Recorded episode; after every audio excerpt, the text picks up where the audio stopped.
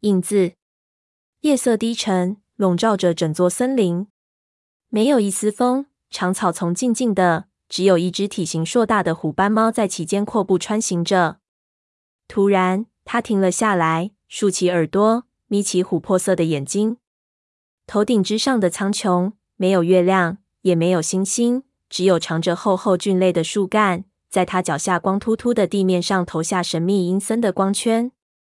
体型硕大的公猫张开嘴巴，嗅着空气，不过它并没期待能嗅出猎物的气息。它知道，蕨丛摇动并不意味着就有猎物。它也明白，眼角闪过的小块黑影，会在它扑上去的时候如薄雾般消失。在这个地方不会感到饥饿，不过它非常渴望把爪子刺入猎物的体内，并在猎物温热的身体上咬下第一口时的那种满足感。一股新鲜的气息飘了过来，它后颈和肩膀上的毛顿时直立了起来。是猫的气息，而且不是它以前在这里见过的那两只猫。这是另外一只，一只它很久以前就认识的猫。它循着那个气息往前走。树木渐渐变得稀疏起来，最后，他来到了笼罩在苍白光线中的空地边缘。那只猫跳着跑过空地，飞奔而来，耳朵平贴着，狂野的眼睛里充满了恐惧。虎星，那只猫倒吸了一口气，猛地停了下来，身子紧缩在地面上。你是从哪里来的？我还以为这里只有我一个。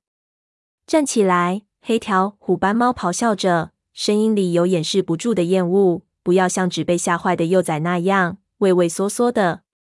黑条站起身，飞快地舔了几下身体。它的毛皮曾经如肥美的鱼一样顺滑，现在却稀薄杂乱，夹杂着毛刺。我不认识这个地方，他说。我们这是在哪里？星族在哪里？星族是不在这里走动的。黑条的眼睛立刻睁得圆圆的。为什么不在这里？还有，这里为什么总是黑黢黢的？月亮跑到哪里去了？说着，他身子一抖。我还以为我们会和武士祖灵们在天空狩猎，守望着我们的族猫们。虎心低声嘶吼道：“我们是走不上那条路的。但是我不需要星族为我指路。如果星族觉得可以忘掉我们，那他们就大错特错了。”他转过身。挤进香薇丛，根本没停下来查看黑条跟没跟上。等一等，黑条气喘吁吁地追了上去，告诉我，你这些话到底是什么意思？这只体型硕大的虎斑猫回头看了黑条一眼，琥珀色的眼睛里反射出淡淡的光。火星以为长鞭夺去我九条命的时候，他赢了。他真是够愚蠢的。我们之间的恩怨还没了结呢。可是。现在你能把火星怎么样？黑条质疑道：“你根本无法离开这座森林。”我知道的，因为我已经尝试过了。无论我走多远，树林永远都没有尽头；无论我走到哪里，都没有光亮。虎星没有立刻回答，继续在矮树丛中穿行着。黑条则紧紧地跟在后面。蕨丛中一出现沙沙的响动，或者路上每次闪过的阴影。都让黑条惊恐不已。突然，黑条停了下来，眼睛紧紧盯着前方，张开嘴巴嗅着空气。我闻到断星的气息了，黑条大声说道：“他也在这里吗？”段星，你在哪里？虎星停下来，回头说道：“省省气力吧，段星不会搭理你的。在这里，你能嗅到很多猫的气味，但却很少能碰上它们。”或许我们被困在了同一个地方，但我们都是被各自困住的。那你想怎么对付火星呢？黑条问道。他压根就不在这座树林里活动。我不会去对付他。虎星的咆哮声很轻，却充满了威胁。我的儿子们会对付他的。鹰双和黑莓长会让火星知道，我们之间的战斗还远没有分出胜负。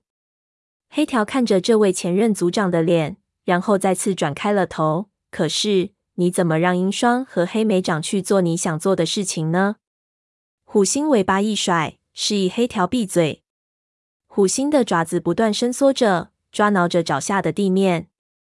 我已经学会如何走进他们的梦中。他低声怒吼道：“而且我有的是时间，全世界所有的时间。等他们把那只肮脏的宠物猫打败后，我会让他们分别当上族长。我要让他们知道什么才是真正的权力。黑条后退着缩进蕨丛中，说道：“你可是他们再好不过的老师了。他们将学到森林里最厉害的格斗技巧。”虎星接着说，好像另一只猫什么都没有说似的。他们会学会对反抗者毫不留情。终有一天，他们会平分大湖周围的领地。可是这里有四个族群，很快就只剩两个了。两个由纯种武士组成的族群，而不是被宠物猫和混血猫拖垮的族群。火星已经接纳了那只来自马场的无用毛球和它叫个不停的幼崽。这能是领导族群的方式。黑条低下头，平展着耳朵表示同意。鹰双英勇无比，虎星的吼声中充满赞赏。他把一只獾区赶出了河族，就证明了这一点。而且在帮助自己的妹妹当上巫医的过程中，他表现出了非凡的智慧。妹妹的支持会让鹰双顺利当上族长，对此他心知肚明。他知道权力只会降临到那些最想得到他的猫身上。是的，他不愧是你的儿子。这话从黑条嘴里吐出来，如同雨点从翻动的树叶上滚落。但就算虎星听出了黑条对自己和鹰双的恭维，他也没有理会。至于黑莓长，虎星眯起了眼睛。他同样勇气可嘉，可是他对愚蠢的火星的忠诚扰乱了他的心。他必须学会不允许任何东西，包括族长、武士守则以及星族，阻挡他前进的道路。他凭借长途跋涉到太阳城梅枝的，并带领四个族群找到新的家园。赢得了所有猫的尊重，光是这份声誉已足以让他顺利掌控大权。说着，虎星直起身来，强有力的肩膀上肌肉滚动着。我会告诉他该怎么做的。我可以帮你，黑条自告奋勇。虎星转过身，一脸轻蔑的看着他说：“我不需要帮助。我说过，在这座黑暗的森林里，每只猫都是独来独往的。难道你没听见吗？”黑条身体不禁颤抖起来。可是这里这么空旷、安静。虎星，让我和你一起走吧。不，虎星的声音中透出一丝遗憾，但却没有丝毫的犹豫。别想跟着我，在这里，任何猫都没有朋友，也没有盟友。所有的猫都必须在阴暗的路上独自行走。黑条坐起身，尾巴缠绕在前爪上，说：“那你现在要去哪里？”